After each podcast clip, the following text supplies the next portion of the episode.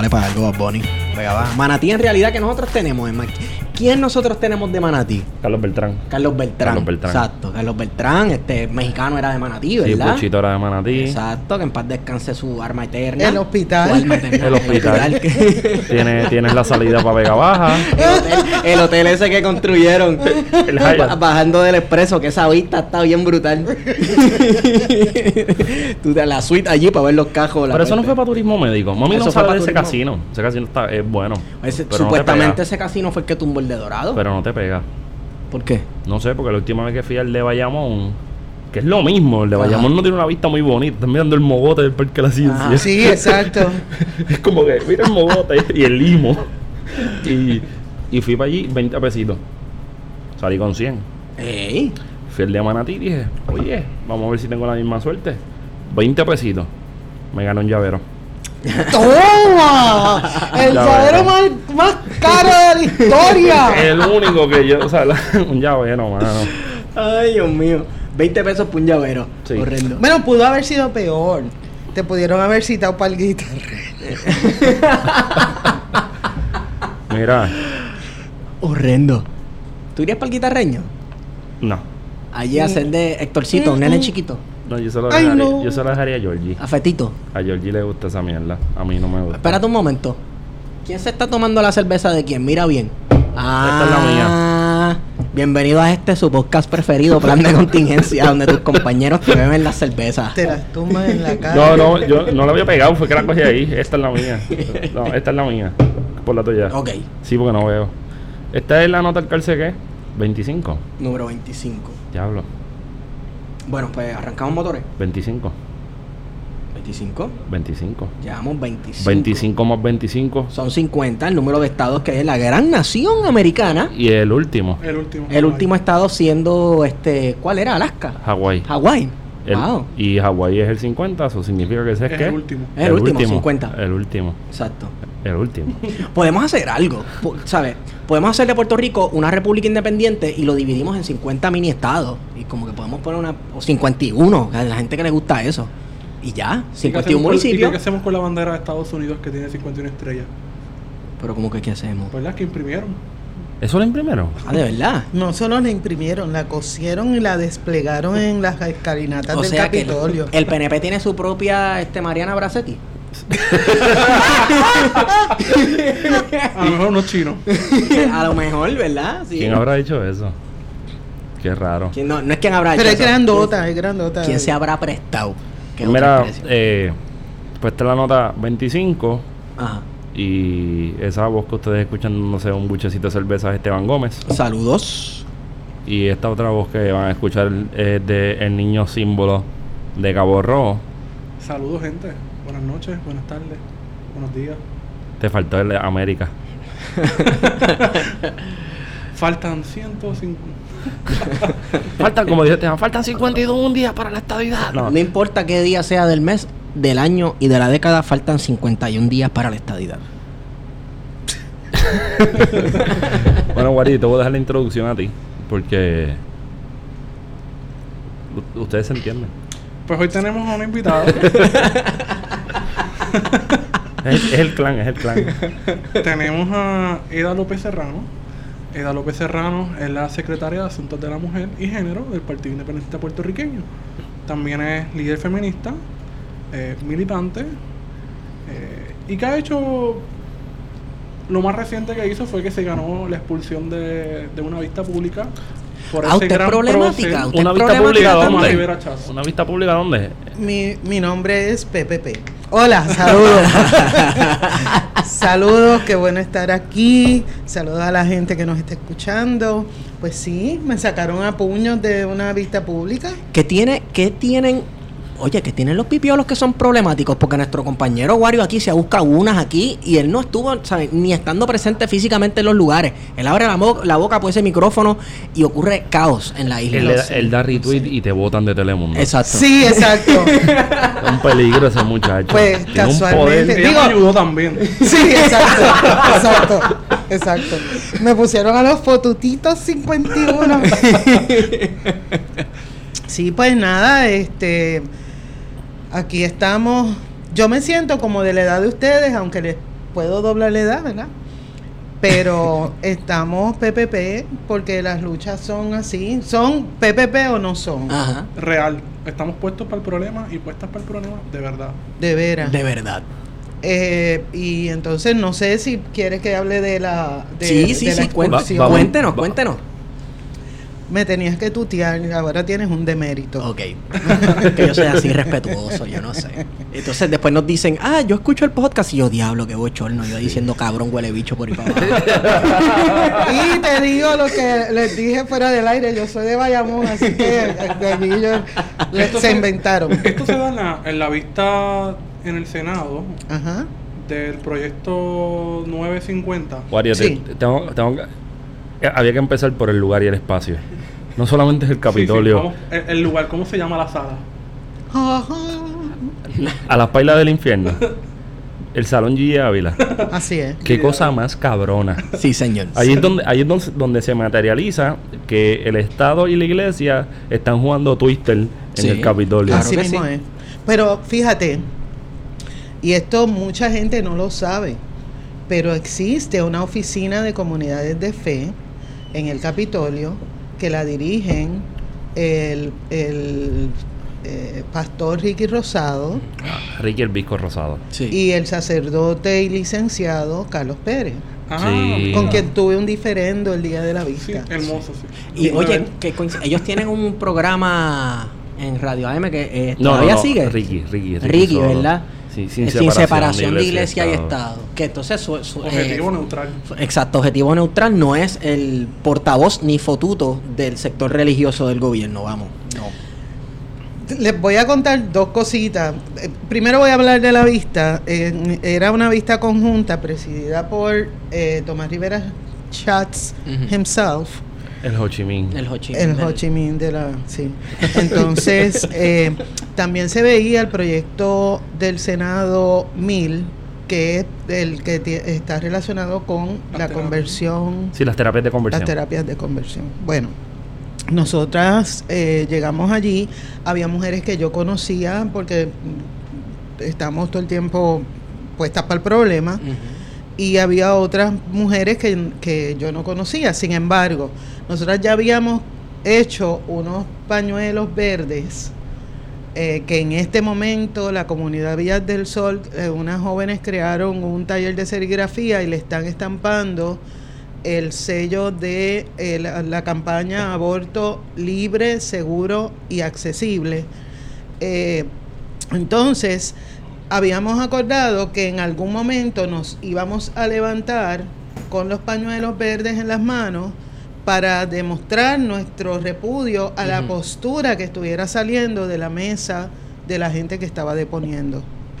Eh, en ese momento estaba deponiendo eh, las compañeras de Profamilias, estaba deponiendo una gente que se llama Fieles a, Fieles a la Verdad, de un matemático, profesor de la UPI que se llama Philip Penance, y estaba hablando la esposa de él, creo que se llama Joan, yo no me acuerdo bien el nombre, y estaba deponiendo el sacerdote Carlos Pérez. Sí, que debe saber mucho sobre el aborto y el, cu- el cuerpo de la mujer, ¿verdad? Un sacerdote debe saber tanto, Tanto. sobre asuntos de sexualidad. Alguien Sí. que se prohíbe, Sí. alguien... al- ah, ah, oh, por aquí me hacen señas de que sabe. Ok, yo me voy a quedar callado.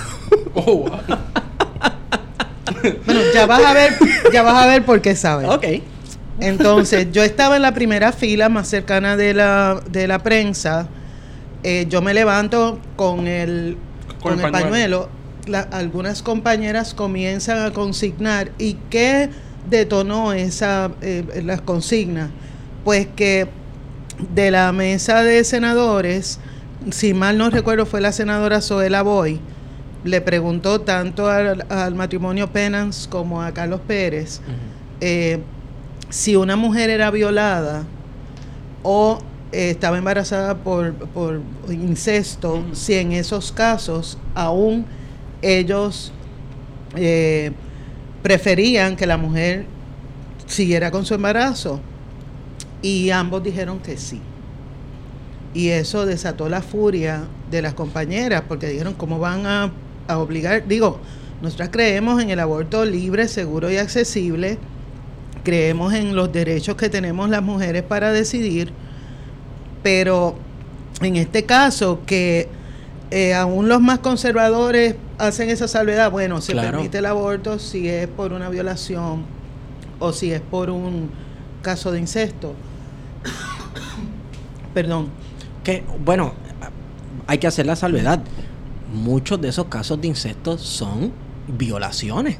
Así O sea, es. un familiar claro. de mayor edad que se aprovecha de alguien de menor edad y queda embarazada, etcétera. O O- sea, eh, hay múltiples, múltiples casos, pero particularmente el incesto es un secreto que muchas veces no se no se lleva eh, a la luz pública. Sí. Entonces, cuando ellos asumen una postura de que están en contra del aborto, aún bajo esas circunstancias tan terribles, las compañeras comenzaron a, consignar.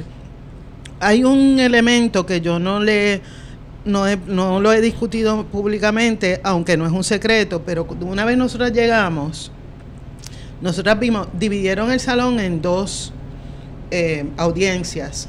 Una, eh, en una estaban los fundamentalistas y en la otra estábamos las mujeres. Dicho sea de paso, antes de entrar, quienes estaban haciendo Facebook Live eran los macharranes fundamentalistas pastores que decían cualquier tipo de disparate. Pero el punto es que en ese momento, cuando, cuando nosotras llegamos, poco a poco nos fueron rodeando ujieres del, del Senado. ya eso es una táctica. Eso me acuerda a otro día que pasó que fueron rodeando a todo el mundo. Eso es como una táctica. Ya las Después empezaron a entrar policías. Había como seis policías en la vista. Eh, nos dice, eh, ella, las compañeras consignan, Tomás Rivera Schatz dice, ya, están contentas. Y las invita a volver a consignar. Las compañeras vuelven y consignan. Y eso se repite en tres ocasiones. Qué iluso. En la tercera ocasión, yo, yo pienso que él fue montando lo que iba, lo que iba a ocurrir. En la tercera ocasión dice, ya, pues ahora, seguridad, eh, de- del, del salón. Yo iba saliendo sin problema alguna, porque si iban a sacar las compañeras, yo también iba a salir. Había una columna en el mismo medio que me tapaba la visibilidad de que era lo que había detrás de esa columna. Y cuando yo estoy pasando frente a la mesa de los deponentes, veo que uno de los dos ujieres están encima de Chariana. Uno está haciendo todos los esfuerzos posibles por quitarle la blusa a Chariana, se la llevaba hasta el brasier, y el otro empujaba a Chariana con los puños cerrados, dándole con los nudillos. Al yo ver eso, yo grito. Y fue algo que me salió natural. No la tienes que tocar, déjala tranquila. Y ahí se para el sacerdote Carlos Pérez a gritarme asesina, a gritarme abortista, que no me meta. Y yo le digo, la primera expresión que yo uso contra él es, usted cállase, que yo no estoy hablando con usted. Él sigue gritándome y yo eh, le digo, usted es un demagogo, es un mentiroso. Él fue el que redactó el proyecto antiabortista. Él, él- él- él fue el que redactó ese proyecto Él trabaja para el 950. Senado. Él trabaja para el Senado en la, en la oficina de comunidades de O fe. sea que tenemos sacerdotes redactando proyectos de ley. Y también, y también me, me he escuchado en la radio que él es, que él cobra un dólar al año por ser el asesor de, de Tata Charboniel. De hecho, el, el Código Civil que se está viendo ahora, las partes que tienen que ver con el naciturus, que es un concepto que tiene que ver con eh, un feto que no ha nacido, todas esas partes las redactó el sacerdote Carlos Pérez. Igual que el proyecto ese del niño por nacer. que- El Día de los Niños por Nacer. Sí. De hecho, el proyecto de, de Naida Venegas Brown, que es la autora del 950, Ajá. se llama La Ley para la Protección de la Mujer y por el Derecho a la Vida o algo así. Oh. El punto es que escala el diferendo.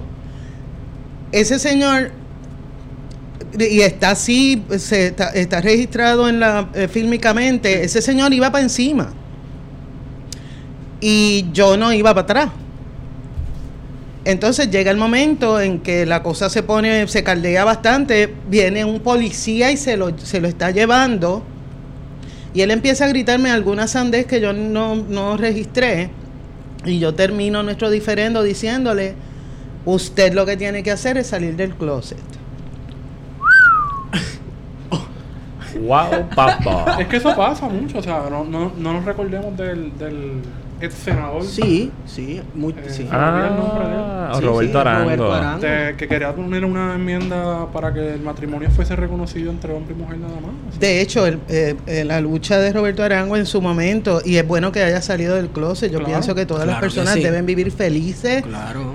y deben vivir, eh, eh, ¿verdad?, en armonía con lo que son. Lo que ya. pasa es que utilizan el discurso conservador pro familia Para, poder- taparse. Exacto. Para taparse. Pero en el caso de Arango, él escogió a María de Lourdes Santiago que estaba en contra para, como él y, y este hombre de Castrofont.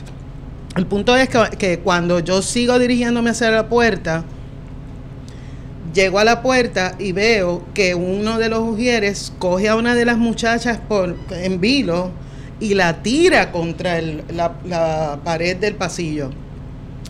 Ahí yo trato de llegar a donde ella y siento que una mano me está agarrando fuertemente. Hay una persona de la, de la oficina de seguridad y una ujier que se me acercan y me dicen, vente que te estoy tratando de sacar de aquí. La persona, el hombre que tenía la mano mía, eh, eh, no me dejaba irme. Y de hecho, cuando yo, cuando yo me estoy soltando, él me coge la mano y me da contra el marco de la puerta. Y yo de momento siento que esa persona me ala dos veces hacia, hacia el piso y yo termino en el piso. Este fue una, fue una experiencia horrible, pero no, no, yo no esperaba que eso ocurriera ese día. Pensaba que iban a ser un poco más civilizados. Pero por otro lado, no me sorprende porque así es como ellos han Sí, como operan. Em, así es como operan. Así que no, yo, ¿sabes? Yo no. Sí, porque no- la democracia solamente funciona en tanto y en cuanto tú estés de acuerdo con lo que ellos digan. Claro. Así es. Yo, yo escuchaba a Chela, por ejemplo, y a otras compañeras, a Lora, a varias de las compañeras Y hubo, gritando. hubo colectivos que no nos dejaron hablar, ¿no? O sea, Sí. de poner en las vistas públicas. Fíjate, hubo, por ejemplo, Proyecto Matria, Taller Salud, el Colegio de Abogados y Abogadas habían radicado ponencia y en la pone- en las personas que estaban citadas había cuatro, cuatro agencias que no fue el Departamento de la Familia que para mí era fundamental que estuviera Claro. porque yo quería saber cuántos menores ellos reciben, ¿verdad? Y cuántas adopciones hay en el año. Me parece que es parte de la discusión. Ellos porque, no fueron. porque es parte del discurso que se da también. Se Claro. ofrece como opción, este, bueno, pues ofrece el hijo en adopción. La realidad es que tenemos un departamento de familia súper altamente politizado que está sujeto a los vaivenes de cada administración y las distintas ideologías, entre comillas. Entonces, vamos, muchas veces un niño estar en el sistema, entre comillas, le hace más daño. le hace más daño. Que cualquier otra cosa. Sí, aquí aquí se, se olvida, por ejemplo, que el 73% de, eh, por ciento de los menores de 5 años viven bajo el nivel de pobreza. Pero no estaban ellos, pero por ejemplo, citaron a siete organizaciones y personas que están en contra del, del proyecto, ¿verdad? Y a nueve que están a favor. Ah, claro. Eso Entonces- bala- balancea, balancea. El mismo Tomás Rivera Schatz al principio de las vistas dijo que habían recibido 34 ponencias en contra, 16 a favor y esa proporción no se llevó allí. Yo para mí es inexplicable cómo el Colegio de Abogados, Matria y Taller Salud que tiene Taller Salud tiene 38 años las Y que las trabajando tres con son la salud organizaciones conocidas. Sí. conocidísimas y, y pues eso eso pues este allá en la en la comisión de Rivera Schatz decidieron que no iban a escucharla Una de las cosas que me llamó la atención del debate fue cuando yo escuché a, a Naida Venegas decir que ella era feminista. Sí, no, ella ella lo que dijo fue que ella es feminista y que es pro mujer sin embargo Naida Venegas Brown es un es un caso patético verdad Ay, Dios mío. Pero bien, ¿qué les pero- puedo decir? Si, si esta señora... Nosotros le hemos bautizado a ella y a Tata como el régimen de la pandereta. Sí, eso es rey. Eso me encanta, ¿sí? Eh, son vecinas, una es de Canóvanas y la otra es de, Carolina, de, ¿no? de Eloísa. Ah, de Eloísa, Eloísa, perdona, Eloísa. yo sí. Ella tiene su templo en Loíza. Fíjate. Tiene un templo. Sí, tiene ella es un templo, pastora. ella es pastora, pastora. que ella es Sí, yo pastora. sé que Que- pero fíjate, yo no estoy segura si ella es pastora o si ella es pastora porque el esposo es pastor y entonces ella como esposa. De eso yo puedo hablar. Yo me he criado toda mi vida. Sí, Lo yo me he criado sé. toda mi vida en la iglesia y tienen este concepto, ¿verdad? De que el pastor y la esposa del pastor. Y en Exacto. muchas denominaciones, en muchos concilios de iglesia, la mujer puede ser pastora solamente si se casa con un hombre que lo hacen pastor o que ya es pastor. Así tú llegas al pastorado. Sí.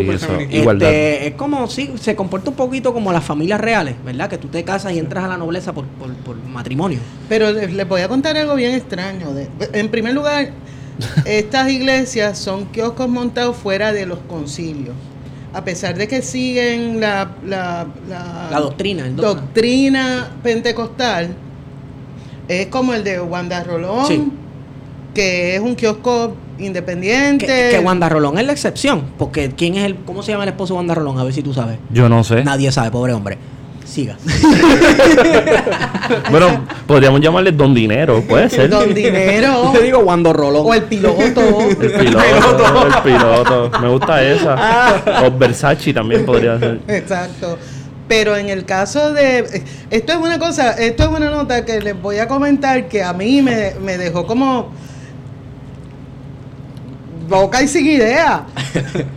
Hay mujeres que tienen la edad de, de Naida Venegas Brown que usan el apellido de eh, Ortiz, que es el esposo de Naida Venegas Brown, y Venegas.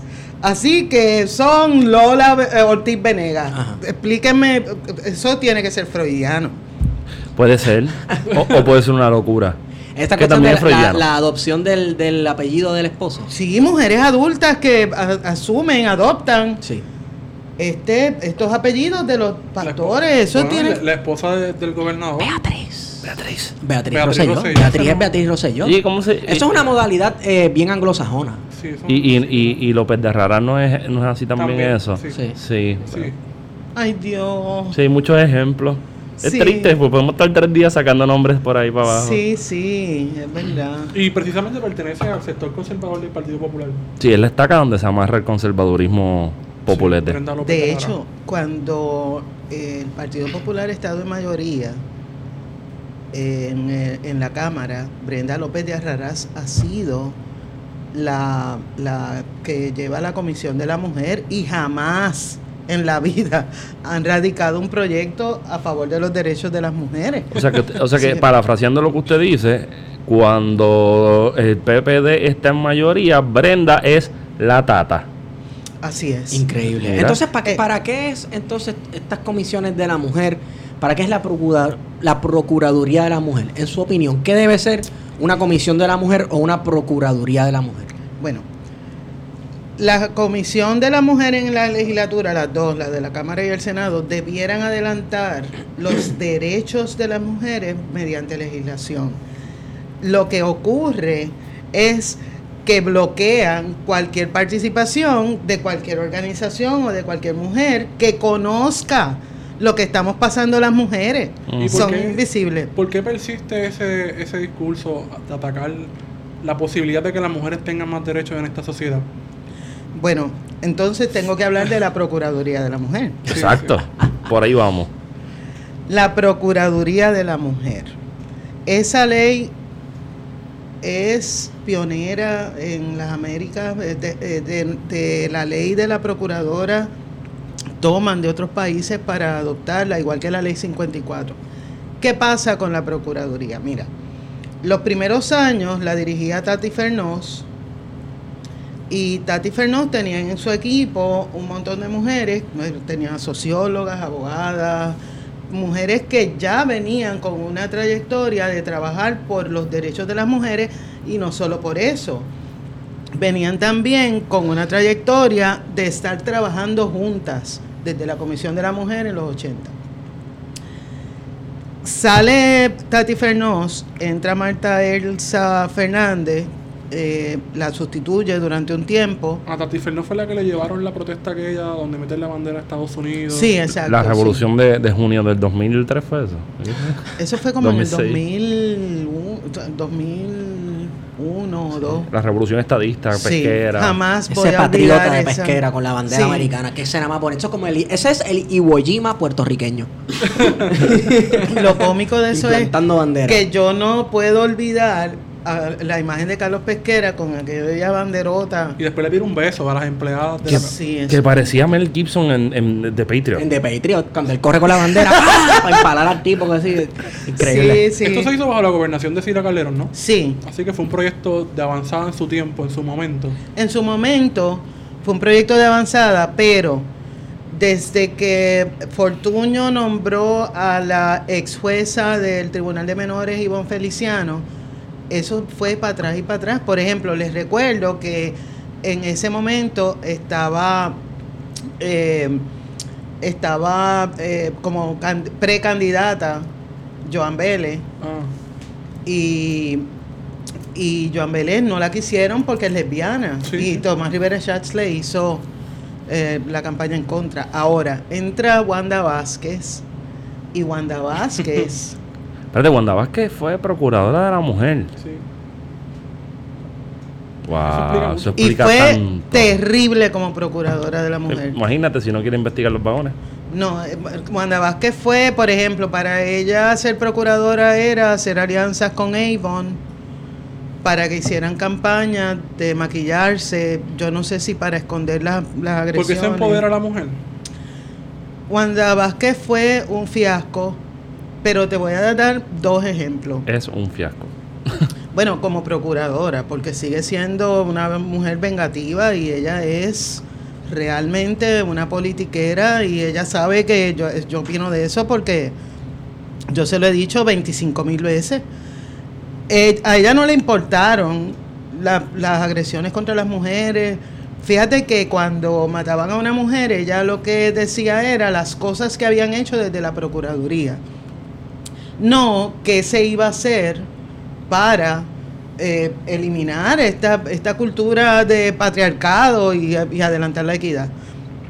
Pero yo recuerdo que en el 2014, por unas posturas que asumieron algunas compañeras y algunas organizaciones sobre la Procuraduría como tal, eh, Wanda Vázquez en venganza le quitó fondos a organizaciones bona fide que llevaban tiempo trabajando con la violencia de género, etcétera, y se la dio a organizaciones religiosas como El Amor Espera, que es de la esposa del pastor Ricky. No, El amor ser. espera suena a como estas cuestiones de no tener relaciones sexuales antes del matrimonio. Así mismo esas es. cosas. Eso me suena. Es, que, pero tú sabes es que, mira, ya yo sé el, el, Está mangado. el lenguaje, yo lo tengo mangado. Cuando a mí me vienen con algo así, sí, sí, sí, sí. O sea, más sabe el diablo por viejo que por diablo. Ya yo aprendo a reconocer. Yo escucho tres palabritas y yo, "Hmm, ya, soy, ya yo sé por dónde tú vienes. Pues, Pero ven, a- y, y sí, sí, sí, sí, por favor, bartender. Eh, sí, eso es interesante porque el amor espera, pero para tener sexo prematrimonial hay que casarse. Si tú no te casas, no estás no es teniendo- sexo prematrimonial. Así que el amor no tiene que esperar. Bueno, Ah. vamos, vamos. Bueno, en realidad lo que, este, espérate un momento, paréntesis. Aleluya. Creo que lo que esta cuestión del matrimonio y el sexo, en parte, en parte, es otra forma de controlar la sexualidad de los jóvenes que asisten a tu iglesia. Todo. Porque tú sabes lo que es criarse y pasar la adolescencia en una iglesia pentecostal. Bueno, te buscan pareja y todo. Te buscan pareja. Yo he tenido esa experiencia de que fulana la tenemos guardada para fulanito, eso desde chiquito. Este, como hacen incluso en la gente se le olvida que la cristiandad es una religión de Oriente, que no es occidental. Y entonces nosotros desde acá, desde Occidente, criticamos Ajá. tantas cosas que se hacen en Oriente, como estas Y cuestiones de buscarle pareja mierda. a los chamaquitos de chiquito y que aquí se hace lo mismo. Claro. Entonces es una manera de controlar, eso de esperar hasta el matrimonio es una manera de controlar la sexualidad de los jóvenes.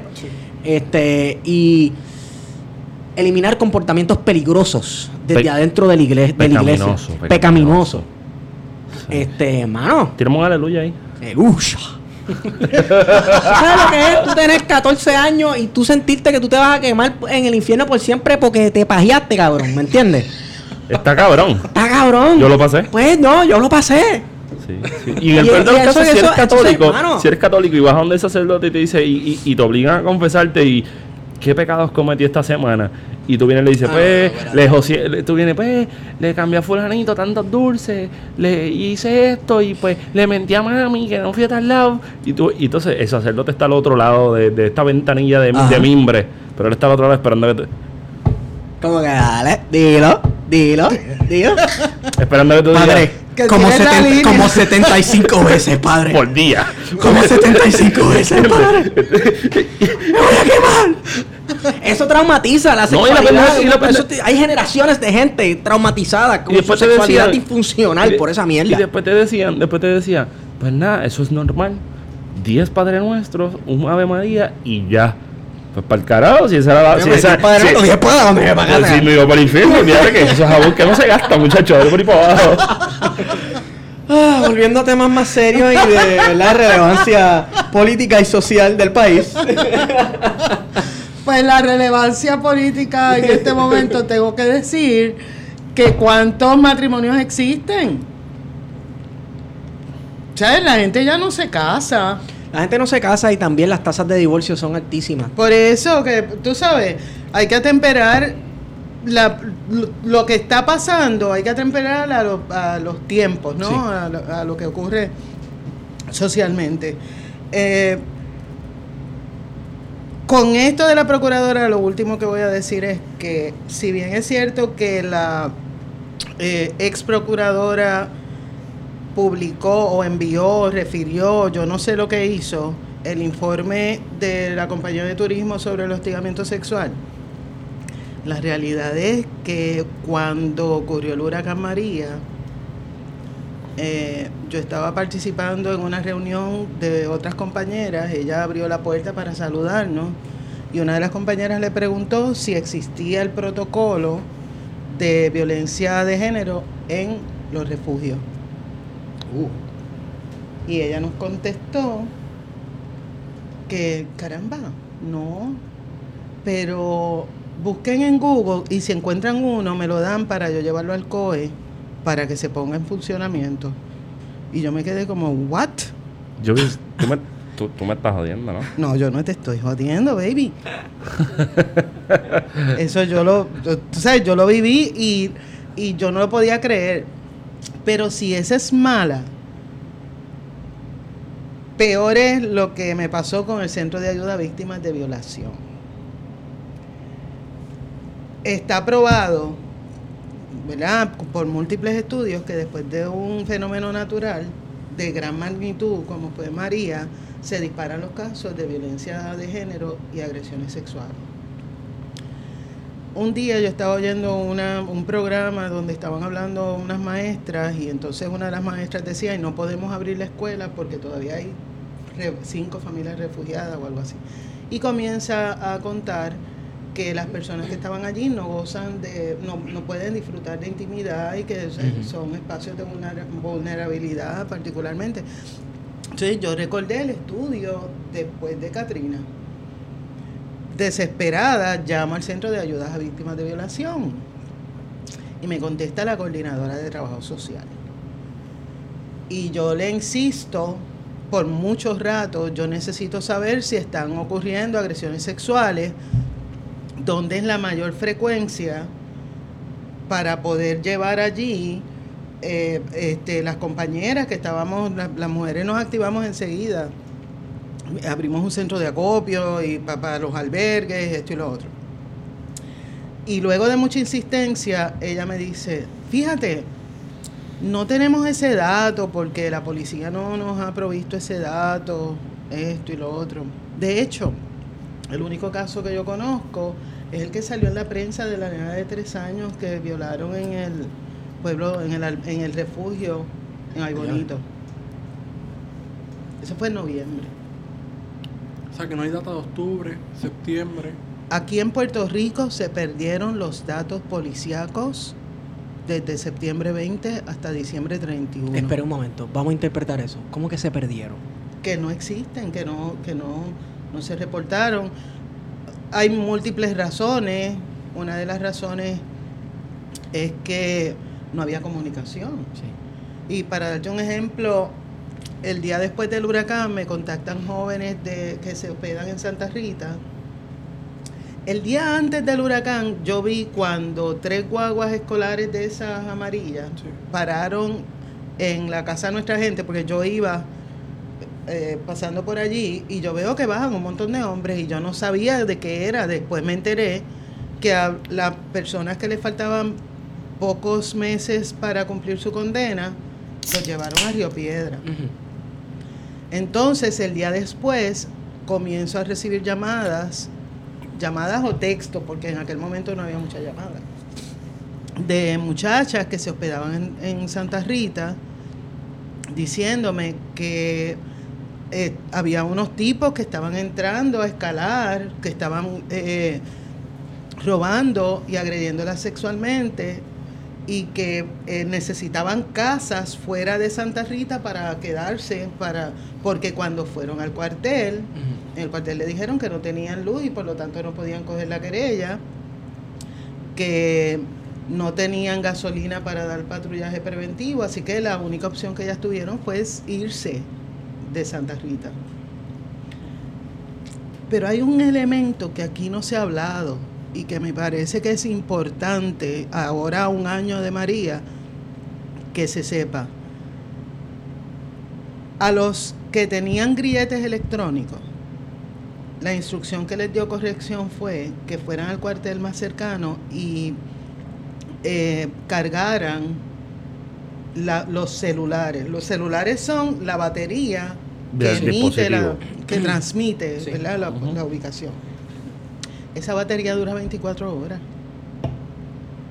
Así que no, no solo por el caos, sino que técnicamente después de que pasó el huracán, esas personas que tenían grilletes electrónicos estaban por la libre. Claro. Y nos consta que llegaron a casa, había 351 grilletados, como le dicen en el argot, ¿verdad?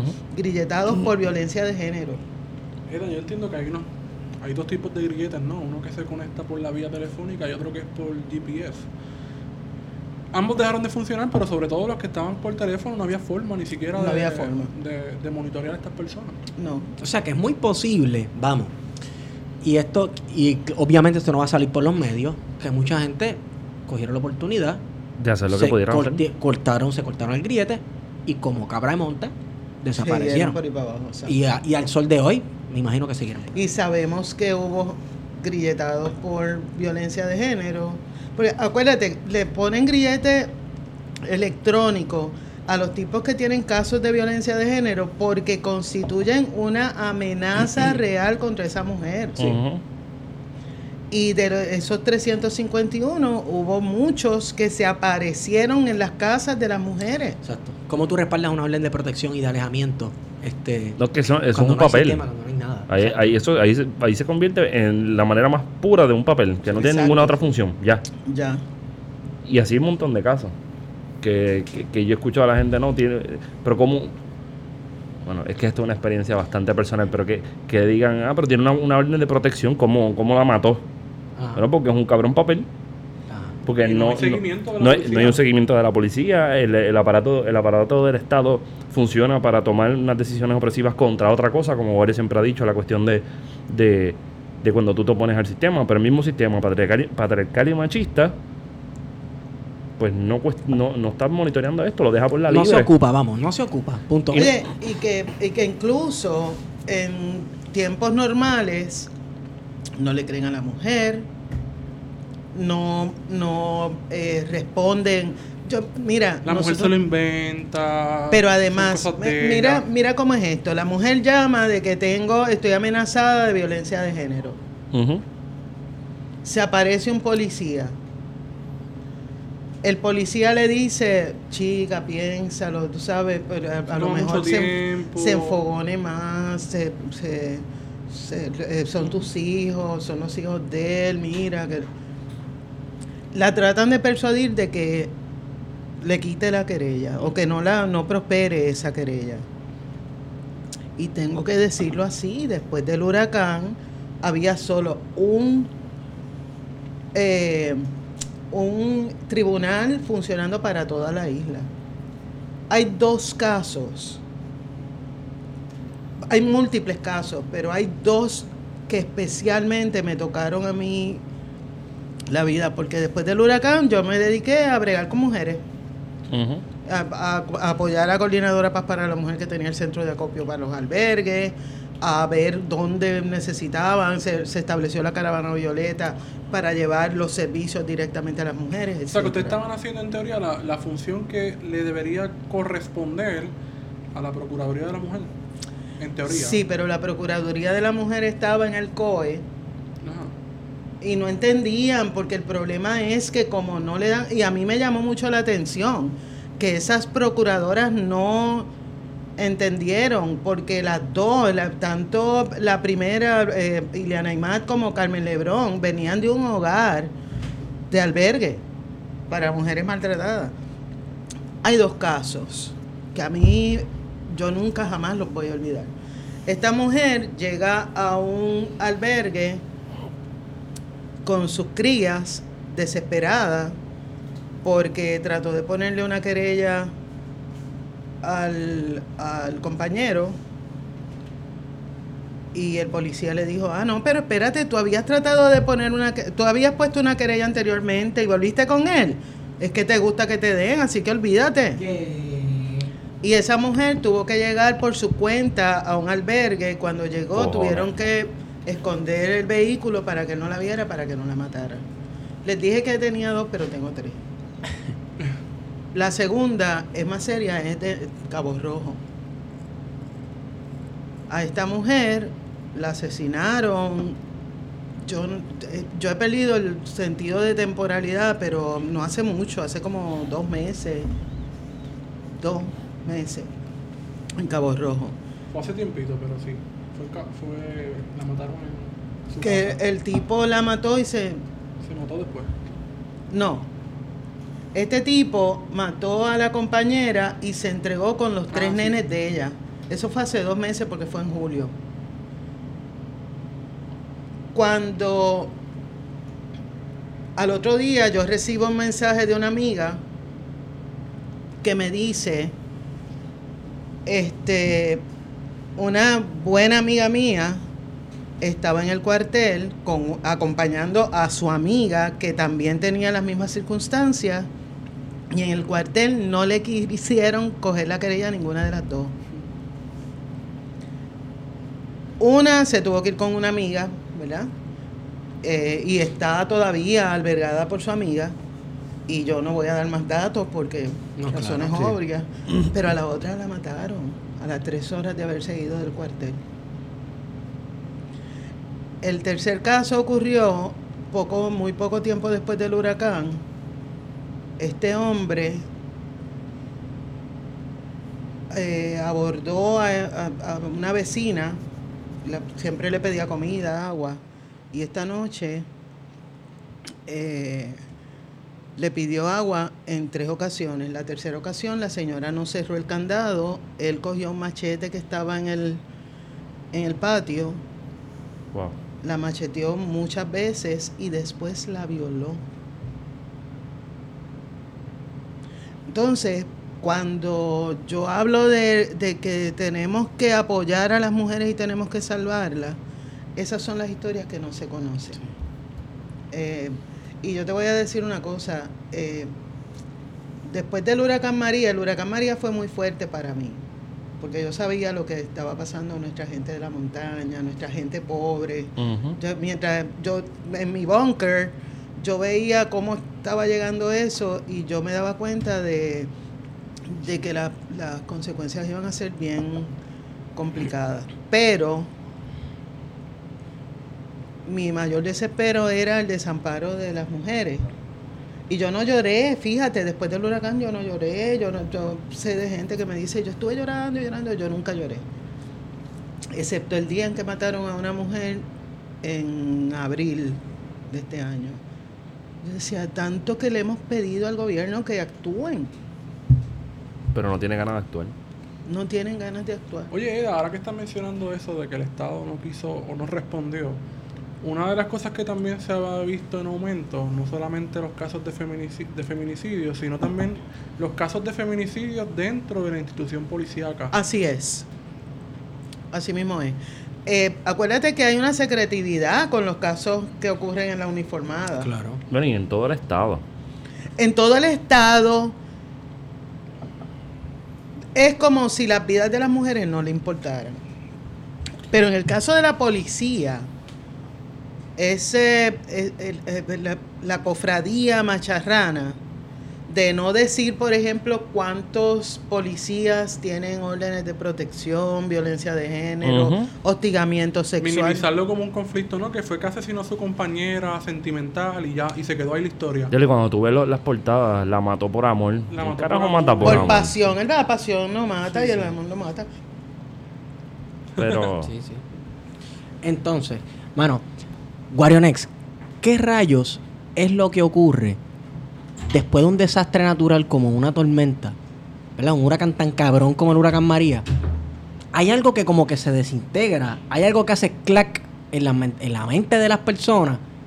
Papi, que se van al garete. Sí, que comienzan a cometer sus fecho fechorías. Fechorías, de Eh, todo. bueno, la fragilidad del Estado es lo principal. La fragi- Ok, Hay entonces... una ausencia, como una ausencia de poder, entre comillas. Y todo el mundo empieza a hacer lo que le dé la gana. Sí. no entonces creo que salga el verdadero yo. Sale un verdad, sale.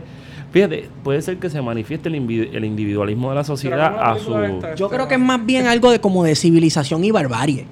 No, ya esto está en 1800 para dar un poquito más Lo, para adelante. lo que pasa, no, mano, es que ¿qué es lo que pasa? Entonces vemos evidencia de que el Estado aquí sirve para dar un tipo de cohesión a la, a la sociedad. Y Pero de momento es el Estado vemos- real, no el Estado colonial. ¿Verdad? Porque es algo que yo, yo he discutido con ustedes del libro de Boaventura dos Santos Sosa que se llama Re- Reconstruir el Estado, Reconstruir la Democracia. O algo así. Ahorita lo subo a Twitter. Ajá. Y, y hay cuatro pilares que responden a lo que es el contrato social. Y esos cuatro pilares nosotros no los tenemos. Y no los tenemos no ni siquiera por, por los momentos donde después del huracán, ni, ni siquiera por la relación con la que bregamos con Ricardo Rosellón.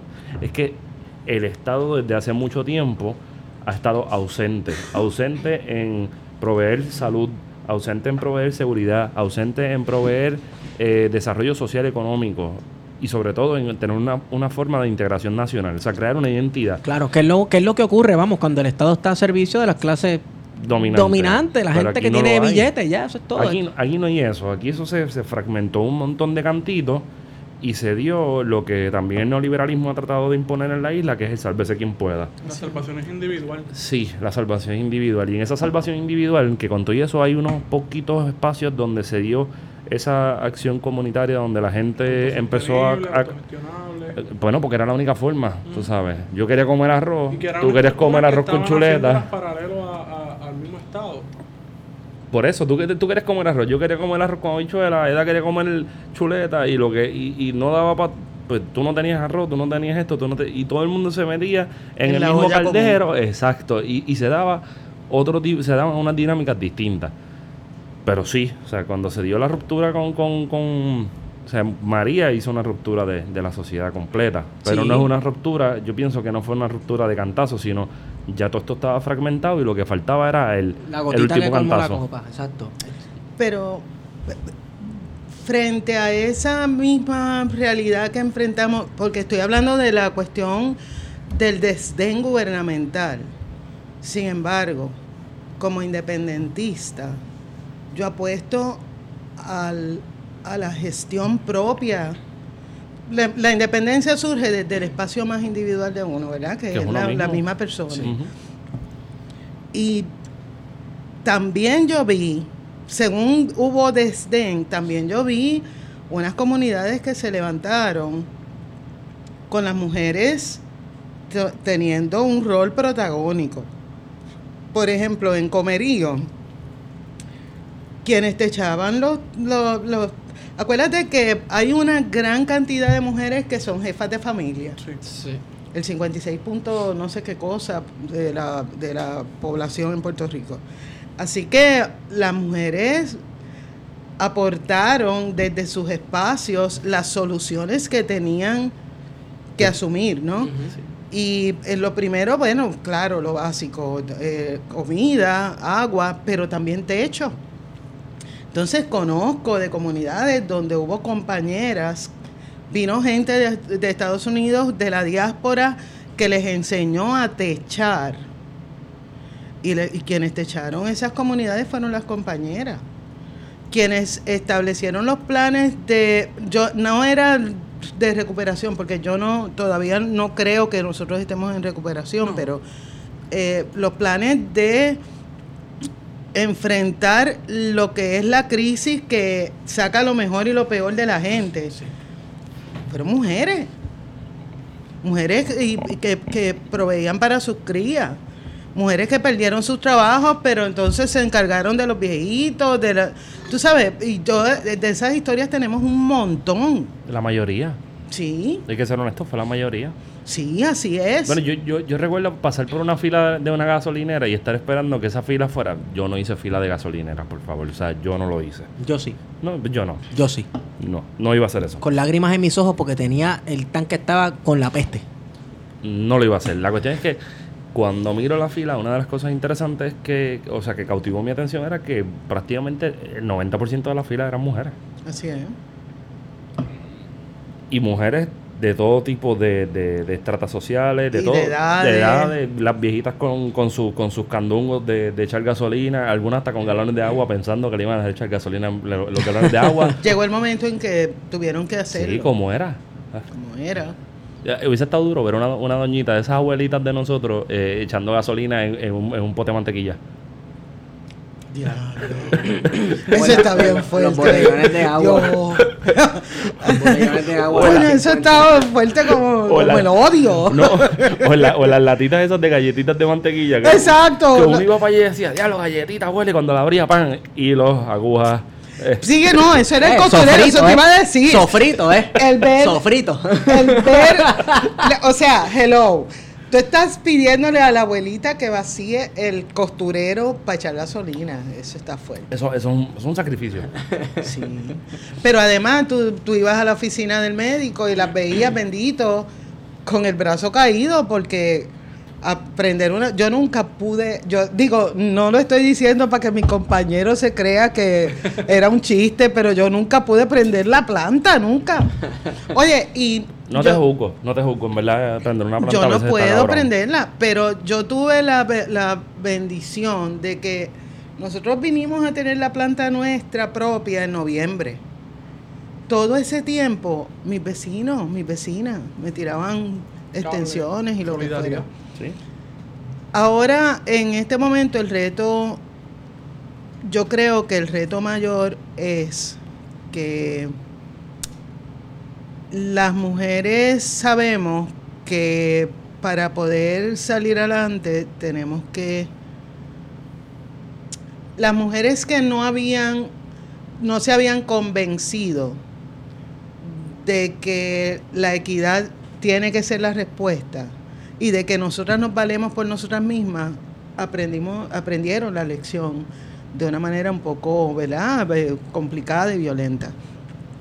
Y yo tengo mucha esperanza, en este momento yo tengo mucha esperanza porque las veo en la calle, o sea, la- la- las veo, la- las, veo con las mujeres.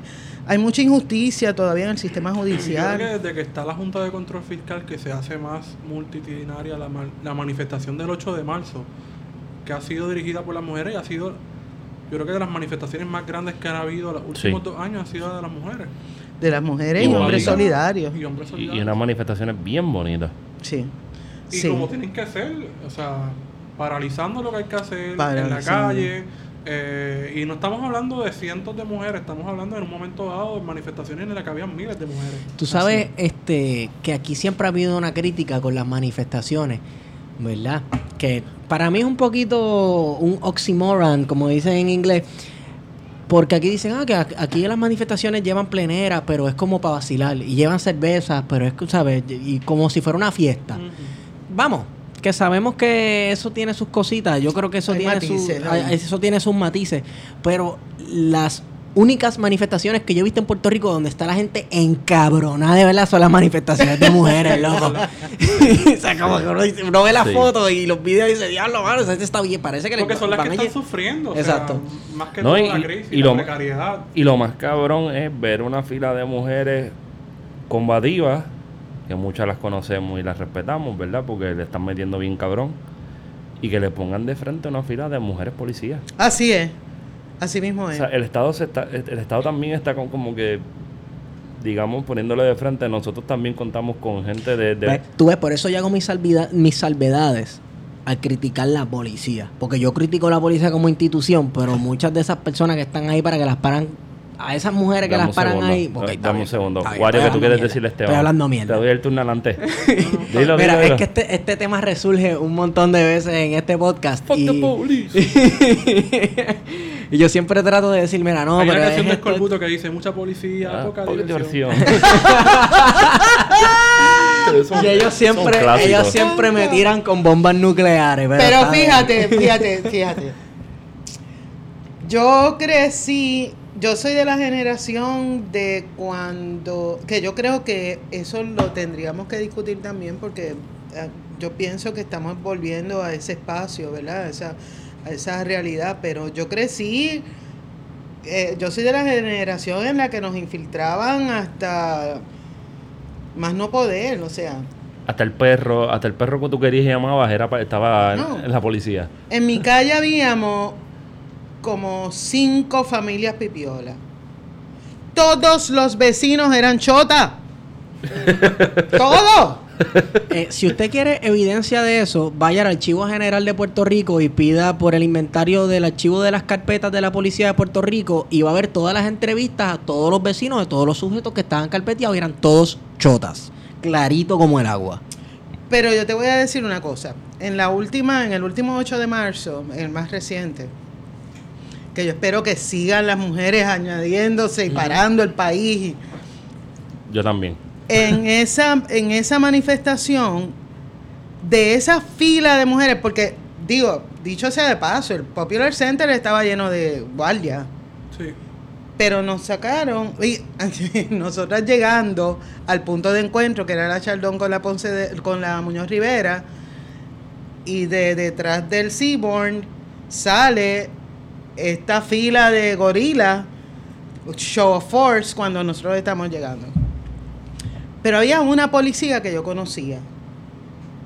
Bajo, y la conocí bajo unas circunstancias de, de su trabajo protegiendo a uno de nuestros candidatos a gobernadores. Y esa mujer, cuando yo, yo estaba eh, a, a cargo de la prensa, pero en el momento en que llegamos, había algunos compañeros que se acercaron a vociferar en contra de la policía. Entonces nosotras teníamos nuestra propia fila de, de disciplina. Y ella me dijo, eh, yo estoy aquí porque es mi trabajo. Fue una manera de decirme, yo estoy con ustedes también. Eh, tú sabes, una disyuntiva, pero yo no puedo pensar por ellos porque yo nunca podría estar del lado de la De ese lado, injusticia. sí. Yo no, no, no podría. Y en los momentos que ellos están enfrentando, donde hay recursos menguados, trabajan uno solo, whatever, eh, a mí me parece que es un momento en que ellos tienen que tomar una decisión de con Sí. quién van a estar. Sí. ¿Con quién van a estar? Si quienes estamos luchando, estamos luchando para un Puerto Rico mejor, un Puerto Rico de más calidad de vida, un Puerto Rico justo, un Puerto Rico libre. Entonces, ¿de qué lado van a estar? Si esta gente siempre nos ha clavado. Pues tú sabes, tú, tú miras PNP, PPD, es lo mismo, te- siempre nos han clavado, siempre nos han clavado. Llegó el momento de que decía don Pedro de la suprema definición, ¿dónde te vas a parquear? Hace He tiempo dicho. que llegó esa. No, hace definición. tiempo. Hace tiempo y Y Pero Cuchi no se da cuenta. No, pero en ese momento de, no, de ni que la. Cuchín, ni quién era el otro, ni Roberto Prats. Bueno, No. pero cuando los DC Guy. policías no le estaban pagando sus horas extras de María, ese era el momento de la suprema definición para ellos, de decidir y tomar bando. Pero Y claro. hicieron.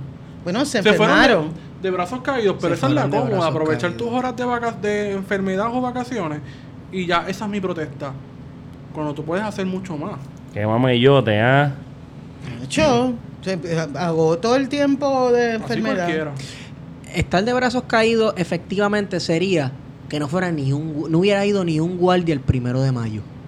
Exacto, exacto. Ni Eso uno. sería algo Eso. más. Que, que hubieran Y que no nos estado hubiesen perseguido a nosotros. Exacto. Mira, que hubiesen estado los cinco gringos que aquellos, los cinco gringos, porque yo vi unos cuantos gringos allí que Sí, no eran allá habían gringos. Allá habían unos gringos militares, private contractors de esos, que hubieran estado esos cinco gatos allí. A ver qué iban a hacer con toda esa multitud. Oye, Eso hubiera sido de brazos caídos. Pero una cosa que yo vi el primero de mayo, terminaban, eh, estaba la manifestación. Nosotros estábamos en la Muñoz Rivera y no sabíamos bien lo que estaba pasando en la Ponce de León. Ajá. Decidimos irnos. Y según nosotros íbamos en nuestro carro, veíamos que de momento tiraban, por ejemplo, tiraron eh, gases lacrimógenos en la esquina del Departamento del Trabajo. Y más tarde tiraron de nuevo en Pollo Tropical, Ah, eso era cuando Dicho- estaban de camino a Río Piedra. de Caminos Río Piedra. Eso fue para la. La de no y me perdí. Eso no fue el para- primero de mayo. Primero de mayo, primero de mayo. Pero ese fue el primer mayo del año anterior. De este año. No, que este llegaron año. hasta Río Piedra. Porque entraron por ahí por donde está. Es Pueblo que en ambos años llegaron a, en los Sí. dos años llegaron a Río Piedra. A Blondet y a Barcelona. ¿En qué por año fue? ¿no? ¿En qué- Exacto. Pero el año, no, porque para este año fue, estábamos grabando. Este año, Este año grabamos. No, sí, sí, Río sí. Piedra y Pero de- salimos corriendo. Pero el año pasado se iban a meter por la avenida Universidad. el año estuve- pasado, Esteban y yo, porque, porque para este año grabamos plan de contingencia, pero el año pasado encontramos los canisters de, de gas lacrimógeno vencidos. Vencido como el 2007, Yo me cabrón. acuerdo que yo conté contigo ese día. ahí. Sí, nos encontramos y, te enseñamos eso y era... Entonces tú estás tirando eso hacia el garete. Pero no solo eso, fíjate que cada vez que tiraban los gases lacrimógenos, yo decía, pero ¿a quién le tiran? Hay que gastarlos, edad. No, pero espérate. No, eso lo que hacían arreándolos, era, Arreándolos. lo que hacían era que cambiaba, porque yo decía, la pregunta que yo me hacía era, ¿cómo carajo esta gente llegó desde la Ponce de León hasta allá si tenían que haber estado asfixiados? Los Pues, anabólicos. Los gases, la- sí, no, yo sé. Yo sé. Estoy contigo, papá. Sí.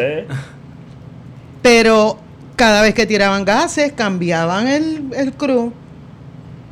Tiraban, cambiaban en, la, en el departamento del trabajo, tiraban, había una cortina de humo y lo que fuera, y cambiaban de nuevo, porque los que Fue una arrestaron... demostración de fuerza. Sí, pero además una, de una demostración de fuerza la represión. Sobre todo con las mujeres, porque fueron las que. La, la mayor cantidad de arrestados fueron mujeres. Fueron Y mujeres. no solamente la represión, es el nivel de organización. Ya ellos tenían Paramilitar. eh, como si, exacto, como si fueran militares, porque a mí me tripean en este podcast de Carrato porque yo me paso hablando de, lo- de la Roma antigua y de la Grecia clásica y, los, esas los cosas. maravillos. Entonces, los romanos tenían unas formaciones, los romanos tenían unas formaciones que eh, daban este, la impresión de que el romano, el legionario, nunca se cansaba. Y ella, ella era que ellos iban peleando, peleando, y de momento las dos filas se cruzaban y las tropas frescas se intercambiaban con los que ya estaban cansados, dándole al enemigo Imagínate. un sentido de que no se cansaban de que este enemigo era inmortal. Estar un año sin, sin, sin dar palo, imagínate. Exacto, ya tenían la, tenían la fuerza. piquiña, vamos, tenían la piquiña. Entonces, eso fue, y se Entonces, usaron ese tipo de táctica, usaron ese tipo de táctica. Sudando, sudando deca, anabol. Pues yo me imagino que esa gente cuando están en la guagua hablando, o sea que tienen las puertas abiertas y ¿sabes? ellos están hablando eh, entre ellos, ellos tienen que estar hablando de cómo van a hackear su Fire Stick, de cómo van a hackear, cómo van a hackear el Roku y de a cuánto fue que consiguieron por Witcher el ciclo de deca. Porque es que Y del pana, y del pana en Planet Fitness que se las inyecta en el baño. soy un cabrón. Y eso que yo soy el, el que defiende a la policía en este podcast. Digo, pero es como Sí, todo. pero- Es como todo. Hay policías, mujeres y hombres policías que son gente seria, honesta, que no están en esa mierda. Pero la DOT y la Es que montada es para mí mismo. son un chojet de cabrones. De verdad. Operaciones tácticas, no es lo mismo que un policía de patrulla por ahí. Ah, no, claro. Claro, y los de Eso patrulla por ahí son claro. gente melaza. Pero, pero acuérdate de una cosa, hablamos de operaciones tácticas, pero la montada son unos También, sanguinarios. sí, sí, Sí. otra división de la policía. Eh, Sí, exacto, exacto. El aparato represivo del Estado. Qué lindo me Oye, pero ustedes son más chistosos que hoy que yo estoy aquí hablando de cosas. Pero, pero Ay, Dios, yo no les quiero chupar la alegría. Mira, no, no, no, no, espérate, espérate. De que t- estábamos hablando de la policía, pero llegamos a la policía hablando de este, el desdén que le tiene la policía a la mujer durante el huracán María. Vamos y, a- de, y de ahí hemos seguido. Es que todo tiene un hilo narrativo. Sí. Hay Seguro. un hilo narrativo. O sea, en Puerto Rico odian a las mujeres.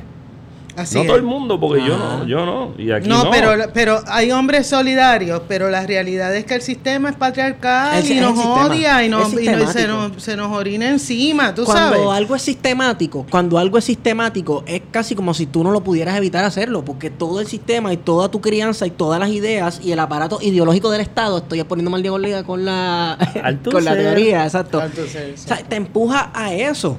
Me encantó esa línea de Sí. Esteban. Ya. Estás viendo Mira, la luz. No es, no es. Pensando en esos aparatos. Ajá. Represivos del Estado, dispositivos para que suene pero más más que bonito. todo desde el estado pequeño. de Chiquitito. ese- de ese municipio. ¿De cuál? De Guaynabo. Ah. Hay un, Entonces odio. un personaje bien, bien peculiar que es el típico alcalde puertorriqueño, que es un cacique que lleva décadas en la alcaldía, que tiene el, co- tiene el control absoluto del pueblo. Que es machorro y que compra Barón Dandy. Ay, Dios. Que tenía comunidades en Guaynabo oprimidas, que las quería desaparecer del mapa Así para construir proyectos para, la, para los ricos. Pero resulta que hace un año se descubre una denuncia de una mujer, empleada del municipio de Guaynabo, que lo está acusando de hostigamiento sexual. Y la compañera Eda López Serrano, junto a un colectivo de mujeres, fue una de las voces más cantantes que llevó el proceso que te- culminó con la renuncia o el renunciamiento de Héctor O'Neill. ¿Qué, qué nos cuentas de esa experiencia? ese nombre me, me trae malos recuerdos, pero. Pero, en primer lugar, eh, todo esto surgió porque muchas mujeres que estábamos asqueadas, sabíamos que el tipo era un macharrán asqueroso. O sea, que esto viene de hace tiempo. Sí, venía desde hace mucho tiempo. Pero muchas mujeres, entre ellas, por ejemplo, Chariana, que Chariana se Sí, votó no. con eso de abracadabra, abra, abra- Excelente. No, eso. Pero además, mucha gente no entendía lo que era hostigamiento sexual hasta que este macharrán agresor sexual, abusador, eh, salió la historia de él y de su hijo, que tampoco se me vaya a escurrir porque el hijo es otro macharrán. Cuando surge lo de O'Neill, nosotras habíamos estado oyendo a una periodista que no ha soltado la historia, que es Ivette Sosa, desde hacía tiempo. Cuando se destapa es pocos días antes del 8 de marzo del 2017. Así que las mujeres, después de haber hecho una marcha que nosotras decíamos, cuando estábamos planificando, nosotras decíamos, bueno, pues si llegan 500 personas, cerramos uno de los carriles de la Muñoz Rivera y llegaron los compañeros sindicalistas, dejaron de contar a las 4.500 personas. Pues nosotras estábamos embaratadas porque ese día empezamos cerrando la, la autopista y habíamos hecho muchas cosas. recuerdo. Y yo me acuerdo que el jueves por la noche, Eh, perdóname, perdóname un momentito. Mencionaste un número, 4.500 personas. hasta ahí dejaron de contar. Exacto. ¿Por qué cuando yo leo de esas manifestaciones en la prensa y las fotos que veo, ahora soy yo, no es Guario Son metiendo... Son, son- no, no, no, pero parece que... Ah, mira, fueron, fueron las 17 muchachas del, del colectivo tal. Pero tú me mencionas más de 4.500 Más de personas. 4.500 personas. De hecho, Eso fue en 2017. en el 2017. ¿El 8 de marzo? Sí. A eso estaban paquetados. La, había la fila del, del piquete eran de 5 a 6 personas por línea y llegaban, nosotras teníamos la esperanza de cerrar desde el Banco Popular en la Muñoz Rivera hasta la Chaldón. Pues era desde el Banco Popular por allá por Hasta la Rupert, ¿no? Hasta la hasta la estación del tren Roosevelt Rupert. en grupos de 5 y 6 personas marchando a la vez. El punto es que eso fue un miércoles, me acuerdo como hoy. Jueves estábamos esbaratados. De ahí yo me acuerdo que yo salí para una entrevista, no me acuerdo ni dónde. Y alguien en el chat del paro dice, oye, ¿y si le piqueteamos a unir mañana? Y eso fue como a las siete y media de la noche. Tiramos mañana piquete a las tres, a las 4 de la tarde frente a la alcaldía. Y nosotros dijimos, si llegan 50 personas está chévere. Yo llegué temprano, a las 3 y media. Y ya a las 4 había más de 200 personas. Cuando yo llego temprano, había un señor que era de un campo en Guaynabo, con una cartulina hecha a mano, él, que decía, este, O'Neill, eres un chanchullero, macharrán, abusador, violador, tacatita, tacatá, tacatá. Y ese señor no se fue hasta que nosotras nos fuimos. Ese día, cuando Shariana y Vanessa iban para el carro, las amenazaron. Y al otro día entró alguien y amenazó a las muchachas de muerte. Amenaza de... Pero como así, eh, se le acercaron y le dijeron... Diatre. Pero nosotras, nosotras tenemos un lema que si tocan a una, nos tocan a todas. Ajá. Como debe ser. Así que si tocan a Chariano, nos tocan a Vanessa, nos tocan a todas. Exacto. Y eso es algo que ni se piensa. Eso está, eso está ahí, tácito. No, no, no, olvídate. Eso es algo que después preguntamos.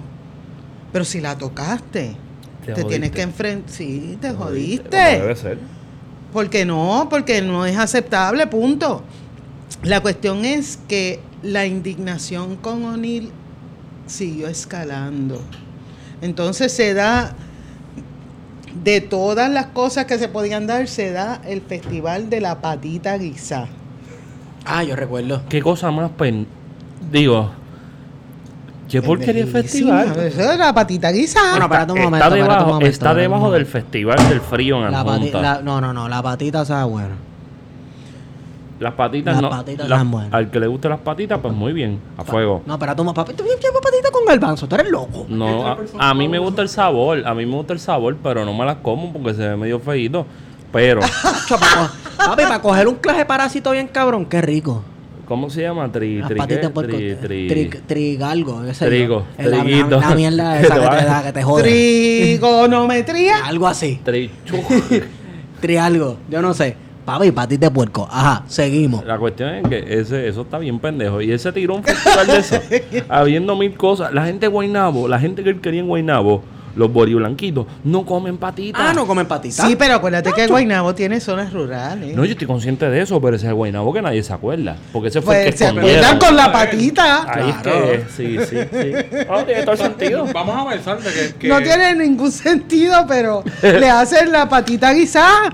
Que el apoyo de Héctor O'Neill no eran los guaynabitos, era la mayoría de la gente en campo donde él iba. ¿Qué tú necesitas? Eso y está te cabrón. el momento. Eso está cabrón porque. Típico cacique. Eso, eso está cabrón porque el municipio no era para esa gente. El municipio era para los, para los otros. Para lo que está más allá, para los filtros, ¿verdad? Pero entonces, los que lo cargaban en sus brazos eran, eran los sectores rurales, la ruralía de, de Guaynabo.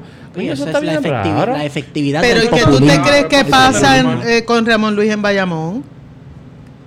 Bueno, pero ese es un poquito menos. Bueno, es un tipo. Yo tengo la impresión que tengo de él es que hasta cierto punto es un tipo serio. Mm, Hasta cierto punto. No sé.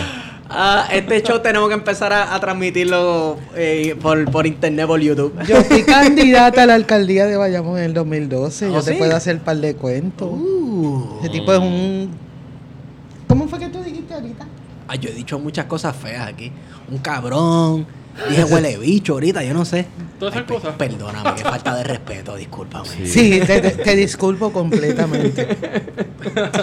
Pero volviendo a O'Neill, la, la furia contra O'Neill y lo que había hecho se dio por dos cosas. La gente del municipio sabía que O'Neill era un acosador, era un agresor sexual, era un, un- no es enfermo porque es que abusó de su poder. Y el resto de Puerto Rico se dio cuenta también. La universidad se dio de cuenta porque una de las luchas en la universidad cuando estábamos en huelga, de momento pedir la renuncia de O'Neill fue uno de los reclamos universitarios. Sí. Bueno, porque era normal. Ya, ya la Claro, cosa había, ya la cosa había escalado. Vamos, o sea, Hay estamos hablando. de la lucha feminista en la universidad que estaba presente y que hacía pertinente. Pues mira, desde la universidad estamos pidiendo la renuncia de Héctor. Mano, estamos hablando de un patrón de acoso. Es que es que es. Es que está cabrón. nasty, un patrón de acoso que no era como que le decía a las empleadas, güey, está faldita". No, es no, que- papi, ¿sabes? Estamos hablando de un tipo que se te ha pajeado en la cara, Lo cabrón. curioso es que Que- yo no sé si Eda tuvo la oportunidad perdón. de ver el documental Vietnam. No, es, pero- es inaudito. No lo he visto, pero una, un elemento que usan tanto Ramón Luis como otros alcaldes, eh, por ejemplo el de Mayagüez tiene su historia Sí. también, Sí. y, y O'Neill, es que manejan muy bien las relaciones públicas. Entonces, a O'Neill no lo soportaban en el PNP porque fuera el dechado de virtudes. A él lo soportaban porque como él era alcalde de un, de un municipio rico, De un bastión. de un bastión del PNP, pero además de gente que suelta muchos Donantes, chavos Claro. Para el PNP, pues a él lo tenían que tolerar. Pero cuando tú has visto, los hijos de O'Neill no se los toleraban, porque todos son unos cafres. Tú sabes lo que es un tipo, se llama, él se llama Héctor O'Neill, ¿verdad? Los ocho hijos, que todos son varones testosterónicos, No me jodas que se llaman Héctor O'Neill. te lo juro por Dios. No me jodas. Cero en Héctor O'Neill, cero en creatividad, cabrón. Héctor Cero. O'Neill, todos. Hay nueve Héctor O'Neill Eso que no, vienen de la misma, el mismo linaje. eso él no lo estará haciendo para escaparse de pagar planilla. No. Porque lo que lo cogen hay ocho. Oye, y que son en, en diferentes mujeres, todas accedieron a que se llamaran Héctor, Héctor. Ñoña O'Neill. Ah, son como los buen días de García Márquez. Ah, exactamente. No. ¡Wow! Tenemos un personaje por una novela de horror. Ese tipo, mira, Es que estamos en Macondo, estamos en Mira, Macondo. en el documental de Vietnam eh, se sostenía en la narrativa que la comunidad de Vietnam logró la victoria hasta el momento, ¿verdad? Irónicamente, porque Esteroni tiene que renunciar por la- el caso de hostigamiento sexual. Si no, Vietnam estuviera todavía en lucha. Exacto. eso- Pero eso ¿qué es pasó como con los filtros, Juan Domingo? Que ya no existen esas comunidades que fueron absorbidas para proyectos para una clase privilegiada. En el caso de O'Neill, hay dos momentos de esa lucha. La primera, bueno, nosotras luchamos porque nosotras queríamos que él renunciaran o lo, votaran. Una vez que él renunció, la primera vista del caso fue en diciembre. Y yo fui sola para esa vista, ¿verdad? Yo no fui con el ánimo de hablar con O'Neill, ni. Yo fui porque yo quería verle la cara asquerosa para ver cómo él asumía esa cita con la justicia, ¿verdad? Llego temprano. Este cuento es medio cómico también. Llego temprano y voy con un, con un trajecito. Y yo me paré, porque como era en la en sala de investigaciones del, del Tribunal de San Juan, yo me paré en una esquina que yo veía si venía por la parte de atrás del tribunal o si venía Sí, por la parte frente. Ajá. Smart entonces, todos los periodistas se agruparon en el lado que va para la sala de investigaciones, en la parte de atrás. Ajá. Pero yo estaba en un sitio privilegiado. Me acuerdo que uno de los alguaciles me pregunta, Dama, usted, ¿por qué siempre le dicen a uno dama? No, No, saben si uno asumen tu dama. Sí. No saben. Pero el punto. Pero peor es que le digan doña. Bueno, y, y he tenido mi historia también. Como la gente que no me tutea.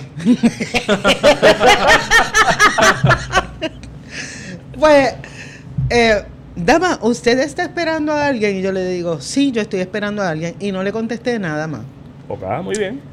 Entonces, de momento yo veo que O'Neill viene de la parte de enfrente, en el sótano, pero de la parte de enfrente del tribunal, flanqueado por Joaquín Monserrate y el otro que se llama Jari Padilla. Y él viene con unas ínfulas ahí, bien machote. Uno de los, de los fotoperiodistas, que es del Canal 4, que es astuto, se para también al lado mío. Y de momento pita para que los demás vengan. Entonces yo quedo en salchicha, yo no quiero taparle a los periodistas. Así que yo me tengo que acuclillar con mi traje Qué para maroma. que sí, no, yo tuve que hacer una maroma y te- digo, a mí me gusta que me tuteen, pero yo tengo mis añitos, tú sabes. hacer esa maroma no, no estuvo fácil. Pero el punto es que una foto, una periodista le pregunta cuando él va caminando al lado mío, le pregunta, ¿y cómo se siente? Y él dijo, no, yo estoy tranquilo, yo voy a salir bien. Ya yo había visto a uno de los hijos decir que eso era cuestión política, que él iba a salir bien. Y a mí me entró una furia, pero eh, yo no puedo describir cómo fue que me subió la furia. Y yo le grito, macharrán, vas a enfrentar la justicia y vas a estar preso. Y yo me voy a alegrar que estés preso. Y todo eso lo coge la, la- las cámaras, porque él ya había entrado por ahí para, para adelante. Entonces, me, me acuerdo que una de las periodistas me dice, Dama, ¿y cuál es su nombre? Y con la dama. Y yo le digo, Eda López, Eda con 2D, todavía no he pagado todos los bellones que me han pegado por haber deletreado mi nombre todavía. le- Mira, Eda con 2D, Eda con 2D. Eso estuvo fuerte, de verdad, todavía mis vecinos, mis vecinos, mis- ay, no puedo. El punto es que la próxima, esa, esa fue una, una, una ocasión en que yo me sentí que había muchas mujeres que, que estaban que, que estaban que tenían ese mismo sentimiento. Y lo, lo comprobé porque después cuando me encontraba con mujeres en la calle me abordaban y me decían te felicito por eso. Se convirtió en una lucha de país, pero más que de país es porque precisamente es un caso que muchas mujeres sufren en el diario vivir. Y una de las cosas que a mí me parece que fueron importantes fue que la gente aprendió por fin lo que es hostigamiento sexual. Hostigamiento sexual es un avance no deseado, no bienvenido y para el que tú no puedes, una vez te dicen no es no. Lo mismo que la agresión sexual. Una vez tú dices que no y sigues para adelante, es agresión sexual. Sí. Ay, Dios mío, pero ¿por qué ustedes me miran así como, como asustado? No, yo te estoy mirando esperando la otra bomba que venía después de eso. No, porque yo tengo otra bomba, pero no. ¿Qué O'Neill va a ir preso. ¿Y qué tú piensas que le va a pasar a O'Neill allá adentro? ¿Conocerá a Sagitario o no lo conocerá? Pero O'Neill O'Neill va preso. O sea, pero yo no lo ir veo muy preocupado porque yo vi a O'Neill hace unas Esteban. cuantas semanas y. Tú, Ajá. tú le vas a tirar fotos a los tatuajes de preso de O'Neill. De O'Neill. Le van a hacer. Hay, hay unos. Bueno. Una palma va a Le van, a La hacer las, palma en le, el va- le van a hacer, le van a hacer las lagrimitas en el ojo izquierdo. Que busque lo que significa eso. Este. Le van a hacer un lago. Sí. Eh, a O'Neill yo lo vi hace unas cuantas semanas. hace- yo ¿Dónde tuviste a O'Neill? En el malecón de Nahuabo comiendo. Pero O'Neill tiene un grillete. Así. Sí, él tiene un grillete. Yo no sé qué hace jangueando en Nahuatl. ¿Qué Pues yo, lo vi O'Neill? yo, para- lo- yo fui a Nahuabo y, y, y, y vi a O'Neill y estaba sentado al lado mío, que hasta buen provecho le dije. ¡Ay, no! ¡Me tengo que ir! Me tengo que... Me de asestar una puñalada en el corazón. ¿Cómo carajo tú le dices buen provecho a esa bola de Chico, porque como uno le dice buen provecho a gente que Ay, nos jodimos ahora, como que el tipo ¿Qué más nice del mundo, tú tienes que decirle, ojalá y te ahogue con el tenedor, cabrón, y seguir caminando. Ojalá y, sea- ojalá y te una alergia ahora a las langostas. mío, la cosa, la cosa es que, Yo no entiendo qué hace O'Neill en Naguabo. bueno, yo, yo no, no sé, yo tampoco. Él sé. tiene grillete. ¿Qué pasa? Él tiene un grillete electrónico Bueno, hasta que... impunidad, a veces el Departamento de Justicia. Ah, bueno, pero impunidad es la palabra de este país, tú sabes. aquí la gente es impune Tiene de poder nacimiento. todavía, me imagino, ¿no? A pesar de que lo sacaron de, de, de la alcaldía, que tiene este otro candidato, este se me olvida el nombre de él ahora, este del alcalde de Guaynabo ahora. Ah, Eh, Ángel, Ángel Pérez. Pérez. Espera, espera. Eh, pero Es- sigue teniendo influencia, me imagino, en el municipio. Eh, no es tan fácil. Bueno, eh, te voy, a, te voy a contar una historia y esta tiene que ver con Ramón Luis. Acuérdate que la última vez que ganó un partido contrario a los Ramón Luises Ujú. fue en el, 1900, no, en el 1972. O sea que ya no queda nadie de la oposición. Y Ramón Luis es un abusador, es un chanchullero. Ramón Luis tiene un montón de referidos de la Contralora al Departamento de Justicia, pero volvemos. Justicia, hello. A Ellos no hacen alcalde. nada A ningún alcalde. a ningún alcalde. Entonces Ramón Luis se, se presenta al pueblo con esta vocecita de... Pero, Como una persona que está metiendo manos, que no conoce no, pero. Ramón Luis, te voy a decir algo. Él cada- en las elecciones contrató a unas turbas para que nos atacaran. Y el último ataque fue tan brutal. Ataques con cuchillos, machetes, unas espátulas gigantescas. Fue tan brutal que un señor que iba pasando por donde nosotros estábamos pasquinando y que vio que nos habían rodeado, viró y se paró porque él quería ser testigo presencial de cuando nos mataran para contárselo a la policía. Diablo. Ese es Ramón Luis. Eh, Pues. Y hoy yo no sé por qué ustedes no hicieron tantos chistes, no me importa. pero es que no es que tema estamos, para es que imagínese tampoco. usted que usted contando unas cosas tan serias. ¿Ves lo que di- te digo? Hay gente que me dice doña, dama, Ya a te lo usted. llevo tres veces que te dice usted. Ah, ya yo te dije, Eva. La próxima Por eso, Corillo, próxima- ¿qué pasa, papá? La próxima vez que yo te vea en, en un sitio así como Claridad, yo te voy a decir, Eda, vente, vamos a dar una cerveza que se joda. Que se joda. Adiós. y tú, ustedes después de dos horas, me cago en nada. Adiós. Estos nenes. eh, Voy a tener que dar una pena para que aprendan. Me pongo colorado, no digas eso. No digas eso. ¿Tú ves? Una ¿Tú ves? cagada tras otra. Sí, exacto. Y tú sigue, y tú sigue, y tú Sí, sigue. no, le Me da con la laja nervios, en me la frente. nervios, Me dan nervios. Qué nervio ni nervio. Es, po- es imposible que yo haya tenido que poner nervioso Este, al plan de contingencia. imposible. No, no, no. no este, Me siento como si yo amedrentara a la gente. No, no, no, no, no. no. esto está corriendo lo más chévere. Está Qué corriendo bueno. lo más chévere. Yo me he sentido muy cómoda. Bueno, eres bienvenida siempre. Pues gracias. Vengo el sábado que viene. Como Perfecto, cuando usted quiera. Tú te puedes quedar y hacemos el episodio. También. Oye, esa Sí. es buena, el episodio es más relax. Sí, es más relax. ¿Te queda? Claro. Bueno, pues, ¿dónde te consigo, Esteban? Bueno, y me consiguen por Estigón, por Twitter. Y a ti, Wario. Me siguen en Wario Candanga. Me dijeron que tú vas a cambiar el nombre. No, negativo. Me dijeron eso, que tú lo vas a cambiar, que, te- que, te- que supuestamente te ofrecieron 150 mil pesos por el handle tuyo. Wow. Eso me dijeron. Una Negativo. página por ahí que te llama y que Jack Michael. Esos anormales. Sí, una página te llama reintegro. Reintegro, No menciones ese nombre. Ay, esa gente esa son gente bien son unos locos.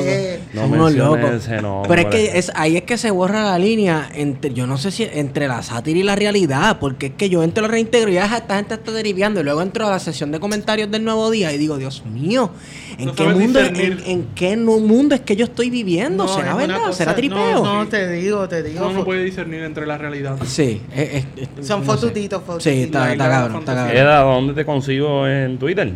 En Twitter soy Eda López. Eda López. Con dos D. Y a mí me pueden seguir, a mí me pueden, ya no me metí ahí. A mí me pueden seguir arroba PHTO Feto. Y esto fue a la 25, ¿verdad? Sí, no te calce número 25. Sí, no, no, yo 25 como mi edad. Exacto. Exacto. Bueno. Y pues no se vayan porque venimos con, con un episodio con Eda y prometemos que va a estar bueno. sí, venimos, venimos indestructibles. Bueno, hemos ido con ustedes. Plan de contingencia. Creepy.